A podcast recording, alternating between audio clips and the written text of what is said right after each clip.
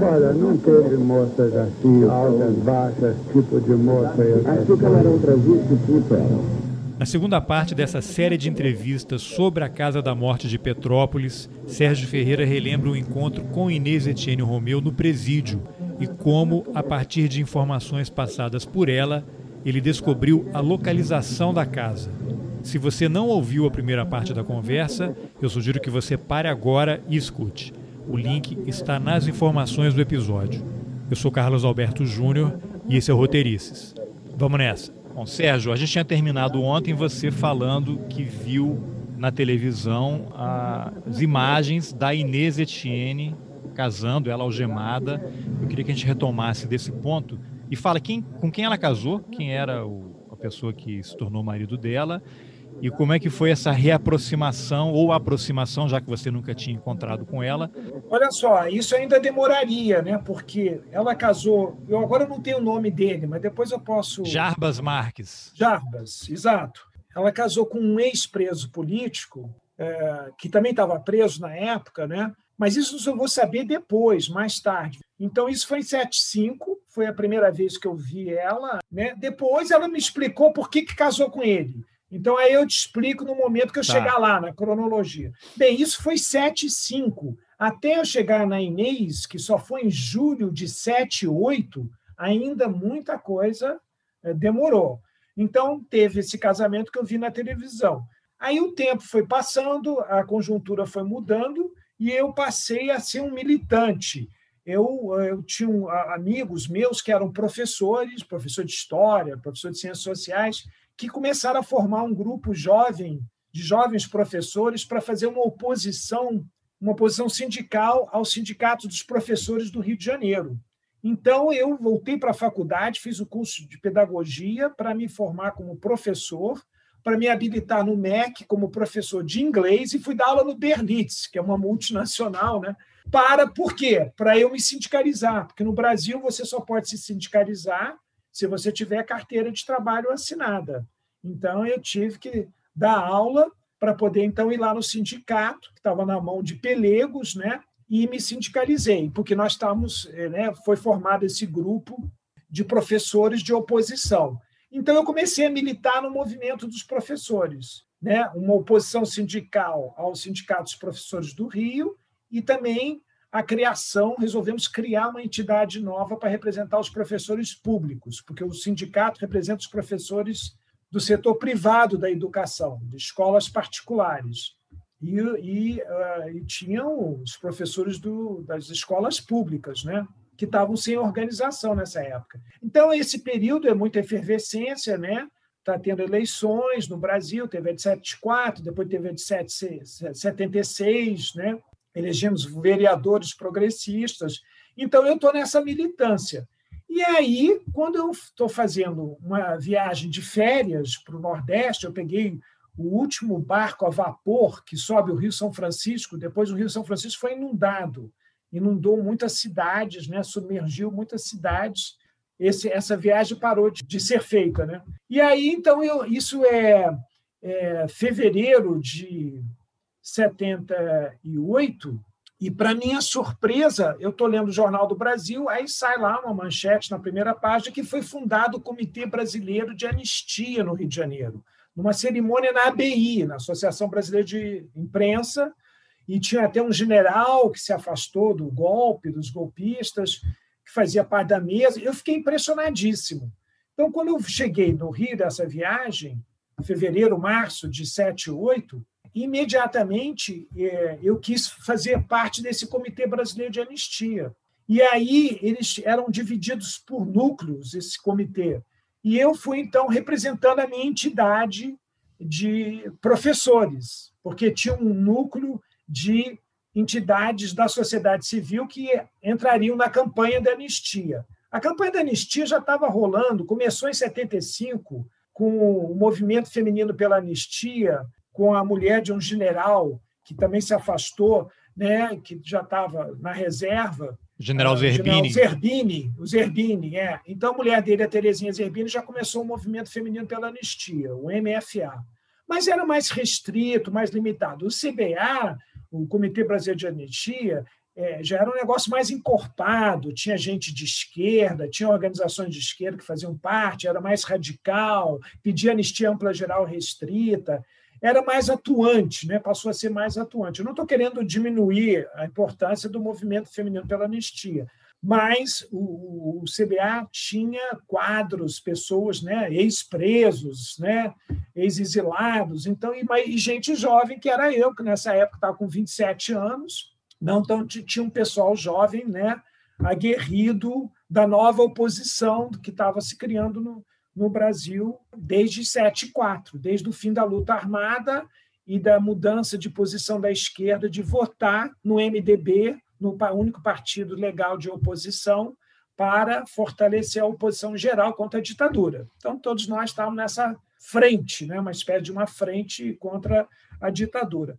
Aí eu comecei a frequentar o Comitê Brasileiro de Anistia, e aí, para minha surpresa, entre os grupos de trabalho que tinham dentro do comitê, tinha o um grupo de familiares dos desaparecidos políticos. Eu era um familiar desaparecido político, mas nunca tinha reunido com outros que viviam a mesma situação que eu. Só que, no caso, lá tinha viúvas, mães, filhos. pais, filhos, irmãos foi um choque para mim ver que tinha. Então, um mês e pouco, eu. É como se você fosse montar essa mentalidade.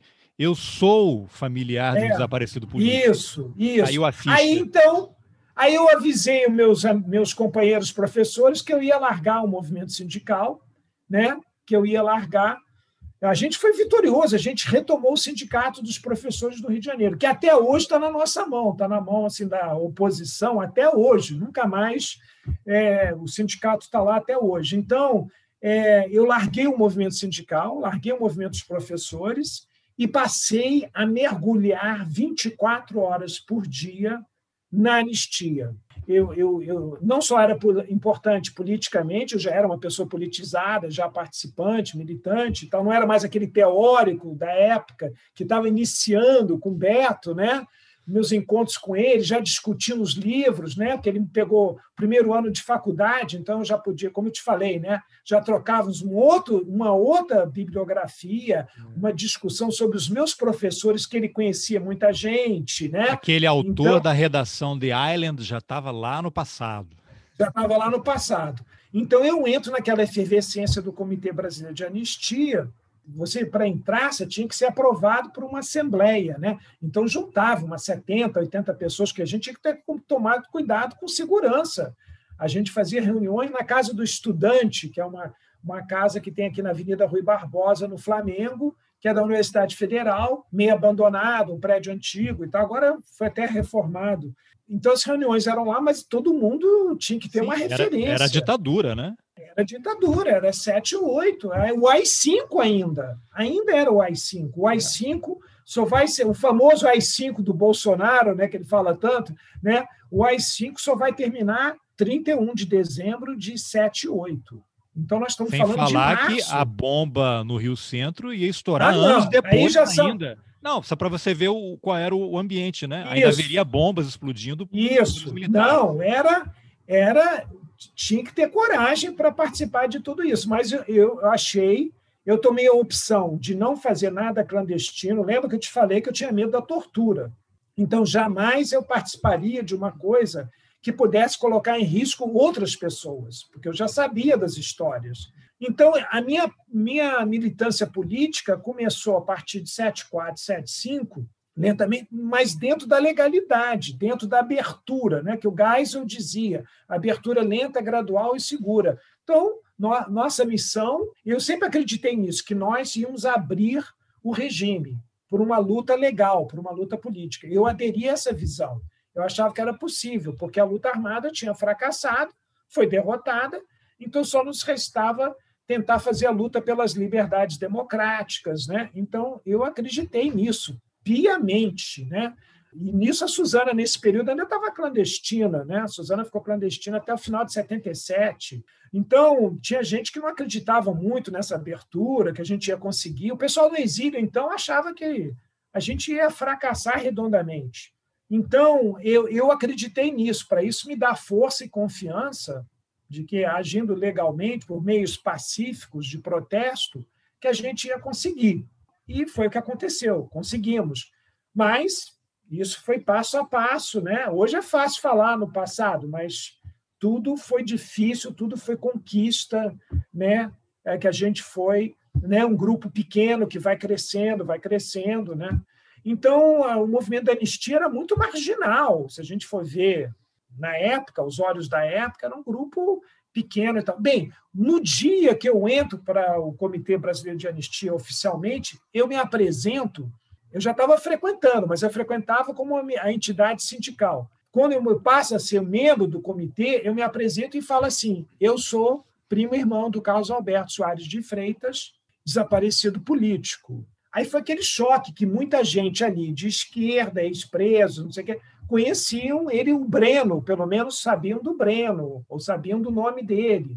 Então foi um choque saber que, de repente, apareceu um parente do caso Alberto Soares de Freitas. Aí, na minha militância lá dentro do comitê, eu já achava alguma, alguma coisa estranha com relação a Inês Etienne, porque não se falava do nome da Inês Etienne. E nessa época, né, começo de 78, só haviam quatro presas lá no Talavera Brus, que é um presídio no Bangu, no Rio de Janeiro. Então, só tinham quatro presas políticas no pavilhão de segurança nacional. E falava-se muito em duas presas, mas não se falava nas outras duas. E a Inês está nessas outras duas. Aquilo eu achava estranho.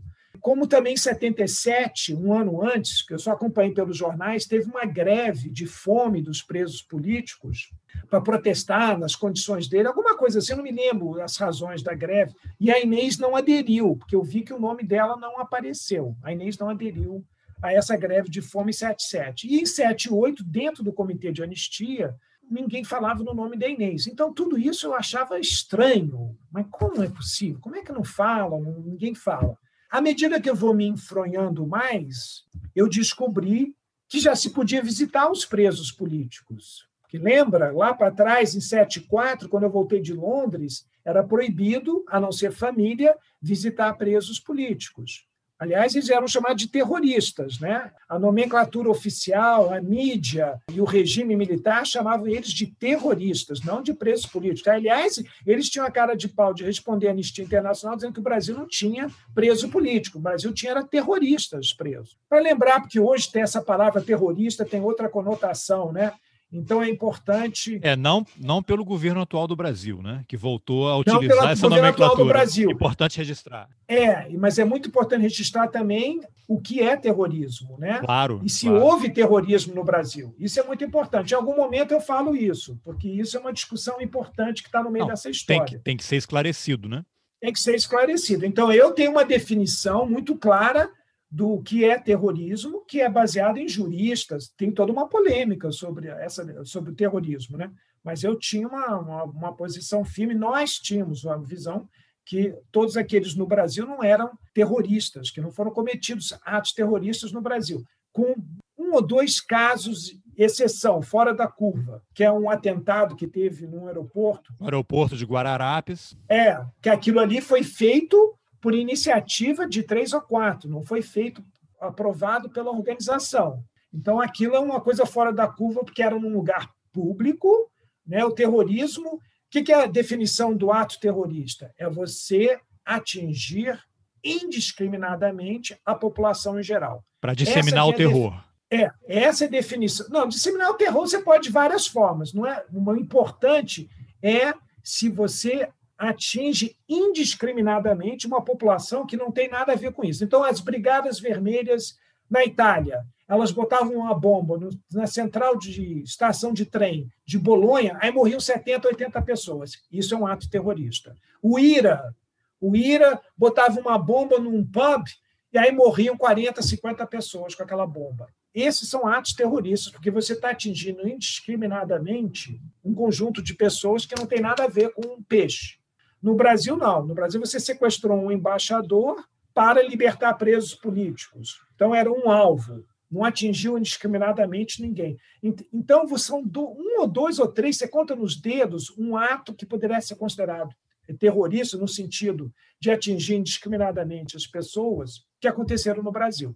Mas eles sempre chamaram de terroristas os que assaltaram um banco, o banco também tinha um alvo, né? assaltar o banco, pegar o dinheiro, não machucar ninguém, a não ser reagir em, em defesa, né? se alguém, se um guarda do banco, isso teve, ou confronto com a polícia, luta armada, isso guerrilha, isso teve. Agora, ninguém chegou, botou uma bomba na central do Brasil e morreram 40 pessoas, 100 pessoas, entendeu? Esse tipo de ato não teve. Aí eu lá no, dentro do Comitê Brasileiro de Anistia, eu descubro que tem um, um, grupo de trabalho presos políticos, que é um pessoal que visitava os presos, levava os pedidos dos presos e tal. E aí eu vi, caramba, então está podendo visitar os presos. Aí me veio a ideia, eu preciso visitar Inês Etienne Romeu. E aí, então, com muita dificuldade, porque, como eu te falei, ninguém falava dela tal, até que eu fui perguntando a um ao outro, aí, aí eu disse, não, fala ali com fulana, que ela conhece parente da Inês. Aí eu fui lá falar com uma outra, que era jornalista, que mas era militante do, do Comitê de Anistia, e ela me falou, ah, eu tenho o telefone da irmã dela. Ah, tá bom. Então ela me deu. Aí eu liguei para a Lúcia Romeu. A Lúcia, que é jornalista que trabalhava na Isto É. Nessa época, trabalhava na Isto É. Aí eu liguei para a Lúcia e me apresentei. Olha, eu sou primo do Carlos Alberto e tal. Queria visitar a Inês. É possível? Ela ficou toda contente. Imagina, claro que sim. A Inês vai querer te ver sim e tal. E aí marcamos a visita à Inês. Eu tive que pedir o Fusquinha do meu pai, que eu não tinha carro. E meu pai ficou apavorado que eu ia num presídio. Nunca tinha entrado num presídio na minha vida é, ainda por cima de segurança nacional, né? Então meu pai ficou muito é, preocupado, que, que, né? Porque você tem que dar seu nome uma semana antes. Como eu não tinha, quem fosse já preso político, quem tivesse alguma ficha policial política, não poderia visitar preso político. Mas eu não tinha nada.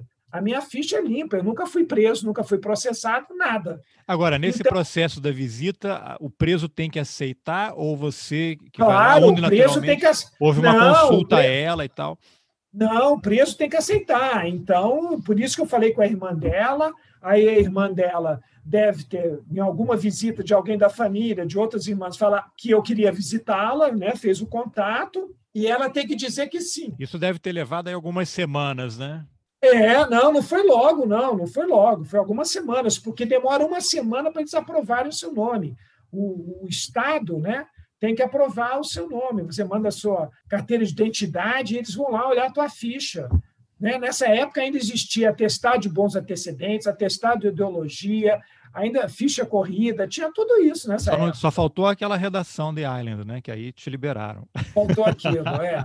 Aí, resultado, enfim, marcamos a visita para o dia 30 de julho de 1978. Então, essa é uma data histórica na minha vida, porque eu estava indo um presídio pela primeira vez, pavilhão de segurança nacional, ver uma presa política, não tinha ainda feito isso, né? E ver uma pessoa que teria testemunhado a morte do Beto, né? Era muita emoção para mim. Mas naquele é. momento você sabia que eles tinham uma relação, eram da mesma organização, eram amigos? Não, não, não sabia os detalhes, não, não sabia. Eu sabia só daquele relatório da Anistia Internacional, de 74. que ela teria testemunhado a morte, e o meu primo, irmão do Beto, falando, não, ela era amiga da família. Então eu sabia, frequentava a casa. Então eu sabia que eu ia encontrar alguém que era que foi amiga dele também. Mas eu não sabia os detalhes da militância. Não sabia. Aí eu estou andando, Bangu é um presídio imenso na área rural do Rio, é um presídio imenso, vários pavilhões, tem presos comuns, né? E o pavilhão de segurança nacional, um pavilhão separado, ficava a par. Então eu estou andando e, para minha surpresa, estou vendo na porta do pavilhão, a Inês está lá com uma mulher, uma guarda, né? Do presídio, na porta. Nós já estamos em 78, então as coisas já estavam mais relaxadas. E lá só tinham quatro presas, num pavilhão imenso. Né? Então, eu estou me aproximando dela, é coisa de cinema. Né? Essa cena é uma coisa de cinema. Eu sou muito ligado em cinema, né? então, na minha cabeça, é um filme. Eu estou andando, me aproximando, e está lá a Inês na porta, já com um sorriso enorme, porque a impressão que você tem é que você está no presídio, está todo mundo deprê, é um ambiente horrível, né? Aí eu estou vendo uma mulher aos risos, né? Aí eu chego lá, ela me abraça, não sei o quê. Foi um choque para mim, né?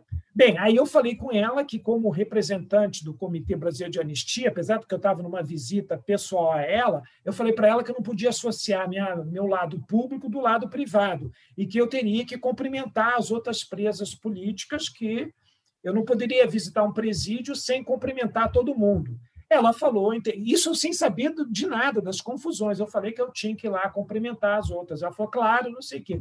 Aí fui lá e cumprimentei a Jéssica Jane e a Norma Sá Pereira, que eram outras duas presas que estavam lá. Fiquei cinco minutos com elas e voltei. Cara. Era assim, um pavilhão grande. A Inês e a, e a outra presa, Cristina Oliveira, estavam num canto do pavilhão e as outras duas no outro canto. Aí você atravessava um corredor de celas, né? também um negócio de cinema. Né? Vazias. Vazias, né? uma coisa estranhíssima, né? só com quatro presos. Então.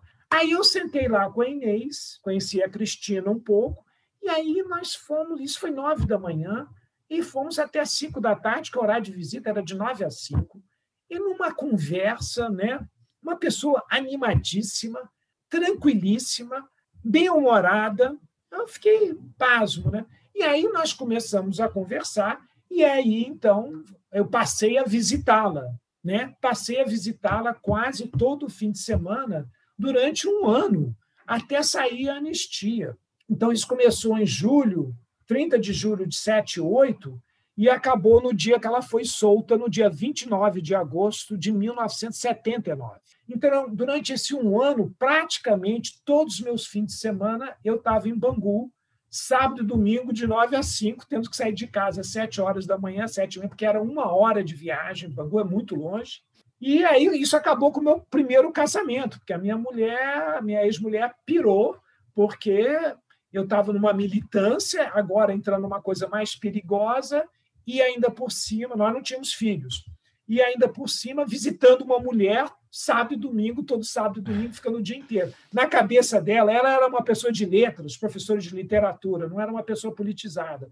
Então, na cabeça dela foi demais, a gente se separou. Bem, caso aberto, aí começa o meu mergulho, porque com essas visitas da Inês, a gente vai tomando intimidade, a gente vai conversando cada vez mais, até que chega um momento que aí ela, come, aí ela esclarece o relatório da anistia, ela diz: não, eu não testemunhei a morte do Beto. Aí ela me contou como é que foi. Só, né? só um detalhe, Sérgio, antes de entrar nisso. Você ia todo sábado e domingo e ficava lá o quê? Uma, duas, três horas? Nove a cinco da tarde. Todo sábado e todo domingo, de nove a cinco da tarde. Durante um ano. Caramba. Durante um ano. Nessas visitas, eu, eu passei a levar coisas para ela. Então, por exemplo, ela é de Minas. Então, eu descobri que ela era fã do Carlos Drummond de Andrade. Meu pai era amigo do Carlos Drummond de Andrade. Então, eu virei para o meu pai e falei: pai, liga lá para o chato do teu amigo, porque eu achava o Drummond muito chato. Pessoalmente, um cara complicado. Mas era muito amigo do meu pai. Então, eu, aí eu falei: pai, liga lá para o Drummond e pergunta a ele se ele toparia dar um livro autografado por uma presa política mineira. Caramba. Para minha surpresa, o Drummond topou. Aí eu fui lá na casa dele e, em vez de um livro, tinham quatro livros. Ele deixou um pacote, empregada me entregou, porque eu nunca tinha entrado na casa do Drummond. Esse episódio é muito interessante contar depois, se a gente tiver tempo. Mas aí eu peguei um pacote, abri, tinham três livros do Drummond para Inês, cada um com um autógrafo diferente, e um para mim. Você lembra nunca. os títulos desses livros? Não, não me lembro. nunca tinha recebido um livro dele. Nada, nunca. Aí ele tinha um para mim. Bem, aí eu fechei o pacote né, com os três e levei lá no presídio nessas visitas e joguei assim lá na cama dela. Ó, oh, trouxe um negócio, um negócio aí para você. Não falei nada. Falei um negócio aí para você assim. Aí ela abriu, ela caiu dura para trás. Não podia acreditar que eram três livros do Drummond autografados para ela e tal. Então, então, nas visitas, assim, eu falava, você quer alguma coisa? Aí ela falava, ah, tô com saudade de um milkshake e um hambúrguer do Bob's. Aí eu levava um milkshake e um hambúrguer do Bob's, né? Porque a visita é, era controlada, né? Se era revistada, essas coisas. Né? Bem, mas enfim, então a gente criou, foi criando um laço muito grande, ela foi ganhando confiança em mim, até que chegou um dia, ela virou para mim e falou assim: Eu acho que tem como descobrirmos aonde eu fui mantida, em cárcere privado. Aí eu caí duro para trás, porque eu achava que isso era uma coisa impossível. Né? Isso, isso e 78. Aí, 78. 78, 78 para 79, né? Resultado, Carlos Alberto, ela vira para mim e fala que ela tinha um meio de encontrar a casa. Eu caí duro para trás. Mas como? Aí ela me deu as pistas. A primeira pista, que era uma serra no Rio de Janeiro. Serra no Rio de Janeiro é Petrópolis, Teresópolis, Friburgo. Temos pelo menos três serras principais do Rio, são essas. Depois ela falou: eu gravei o telefone. Como assim você gravou o telefone? Como? Impossível. Então, naquela época, se usava extensão. Se você tinha uma casa, por exemplo, a sua casa aí, você está no basement, aí tem um telefone aí. O seu telefone do basement é a extensão do telefone lá da sala de visita, extensão no quarto. Se usava esse sistema de extensão. Não tinha esses telefones sem fio, né? elétricos, que você anda pela casa e tal. Você usava um negócio de extensão. Então, um dia, tocou o telefone na casa da morte, um dos torturadores atendeu e falou um número de quatro dígitos. Ela ouviu e gravou esse número. E ficou gravado esses anos todos na cabeça dela. Porque Petrópolis era quatro dígitos, o Rio de Janeiro, seis. Mas nós, em Petrópolis, cidade menor, quatro dígitos. Então, ela gravou esse número. Então, ela tinha serra, tinha um telefone de quatro dígitos e, outra surpresa, o dono da casa foi visitá-la duas vezes na casa da morte. E deu e disse o nome, Mário. Falou Mário. Tinha esse primeiro nome, Mário. A, a, impunidade era tamanha, a tranquilidade era tão tamanha com o esquema da casa que jamais seria descoberto, porque ninguém sairia lá com vida, né? Ninguém ficaria vivo para contar a história da casa. Então também eles tinham essa tranquilidade lá. Só ia para lá quem ia morrer. Casa da Morte. Só ia morrer ou quem ia virar cachorro da repressão para eles e que depois eles eliminariam, porque não poderiam deixar ninguém, no fundo, mesmo os que colaboraram, né, que passaram por lá e colaboraram, depois foram mortos, porque não, depois, porque não há mais ninguém além da Inês, até hoje, que tenha falado da casa. Não há, não tem, não existe. Então, os que sobreviveram porque colaboraram, que era o que eles queriam fazer com a Inês, né? Então, morrer, foram mortos depois. Inclusive, o cara que, que eu te mostrei a capa ontem da Isto É, o cara que teria sido a infiltração que levou à prisão do meu primo, né? E que depois foi assassinado por um major da própria equipe da Casa da Morte, dita pelo médico Lobo, o psicanalista médico da tortura. Amilcar Lobo. Dito pelo Amilcar Lobo. O Amilcar Lobo nunca falou o nome de ninguém, mas sabe-se lá por que ele falou um nome só, Major Rubens Sampaio. E aí esse Major Rubens Sampaio existe, foi procurado pela Comissão Nacional da Verdade, deu um mini depoimento e que ele admite que teve em Petrópolis. Então, esse foi o único nome que o Lobo soltou, não sei por razão. E soltou para dizer que esse Sampaio deu um tiro na cabeça do, do, do grego, o grego, essa infiltração que veio de Cuba. Resultado. Então, a Inês então, tem a pista Mário, um telefone de quatro dígitos e, e a serra. Então, eu saí em campo. Com isso, eu saí em campo fui para Petrópolis. Naquela época, a, esta, a telefonia era estatal. Então, você tinha Embratel e você tinha as companhias telefônicas, CTB, Companhia Telefônica Brasileira. Então, você tinha as companhias telefônicas de cada estado, de cada cidade, de cada município. Então, eu chego em Petrópolis, eu vou na companhia telefônica de Petrópolis. E lá, entrando lá, que tem cabine, né? Você dava interurbano antigamente com cabine de telefone e tal. Aí eu entrei lá e peguei um catálogo de telefone que tinha endereços também, não era só, porque às vezes tinha catálogo de assinante e catálogo de endereço. A maioria era só de assinante, mas lá em Petrópolis, como era menor, era um catálogo de assinante e endereço. Aí eu comecei a olhar um por um todos os telefones. Eu não fui, eu não fui na letra M, eu fui olhar, porque o catálogo era mais fino. Pô, você pegar o catálogo de Washington, de antigamente nem deve existir mais, né? Páginas amarelas de Washington, Nova York. Nova York, o catálogo era desse tamanho. Eu me lembro, meu pequeno era assim, há 60 anos atrás era desse tamanho. Então eu comecei a olhar, e aí, de repente, eu bato no número. Sei lá, 4672, uma coisa assim. Ela me deu três elementos: Mário, um telefone de quatro dígitos e uma serra carioca, pelo tempo que eles levaram ela para casa, que ela saiu do hospital do Exército para Petrópolis, né, para uma serra. E como era, como ela foi presa em maio, já na serra, maio, junho, julho, agosto é frio, né? Já estava uma temperatura mais fria. Bem, então eu tinha serra, um Mário e um telefone de quatro dígitos. Bom, essa foi a segunda parte da entrevista com Sérgio Ferreira sobre Inês Etienne Romeu, a única sobrevivente da Casa da Morte de Petrópolis, e como eles descobriram esse centro de tortura e de execução clandestino mantido pela ditadura brasileira. Se você gostou, compartilhe a gente não pode deixar de conhecer a nossa história. E se você quiser ajudar o jornalismo independente, considere a possibilidade de apoiar o Roteirices. É possível contribuir com qualquer valor. Pelo Pix, por exemplo, você pode ajudar a partir de um real por mês. Os links estão nas informações do episódio. Eu aproveito para agradecer aos apoiadores Antônio Domingues, Nelson Oliveira, Fabiana Moraes, Masashi Noe, Liana Rocha e Felipe Ivanisca. Eu sou Carlos Alberto Júnior e até o próximo Roteiristas. Valeu. em Petrópolis, no município, e eu conhecia ele aí de, de, de que ele tinha visitado vizinhos.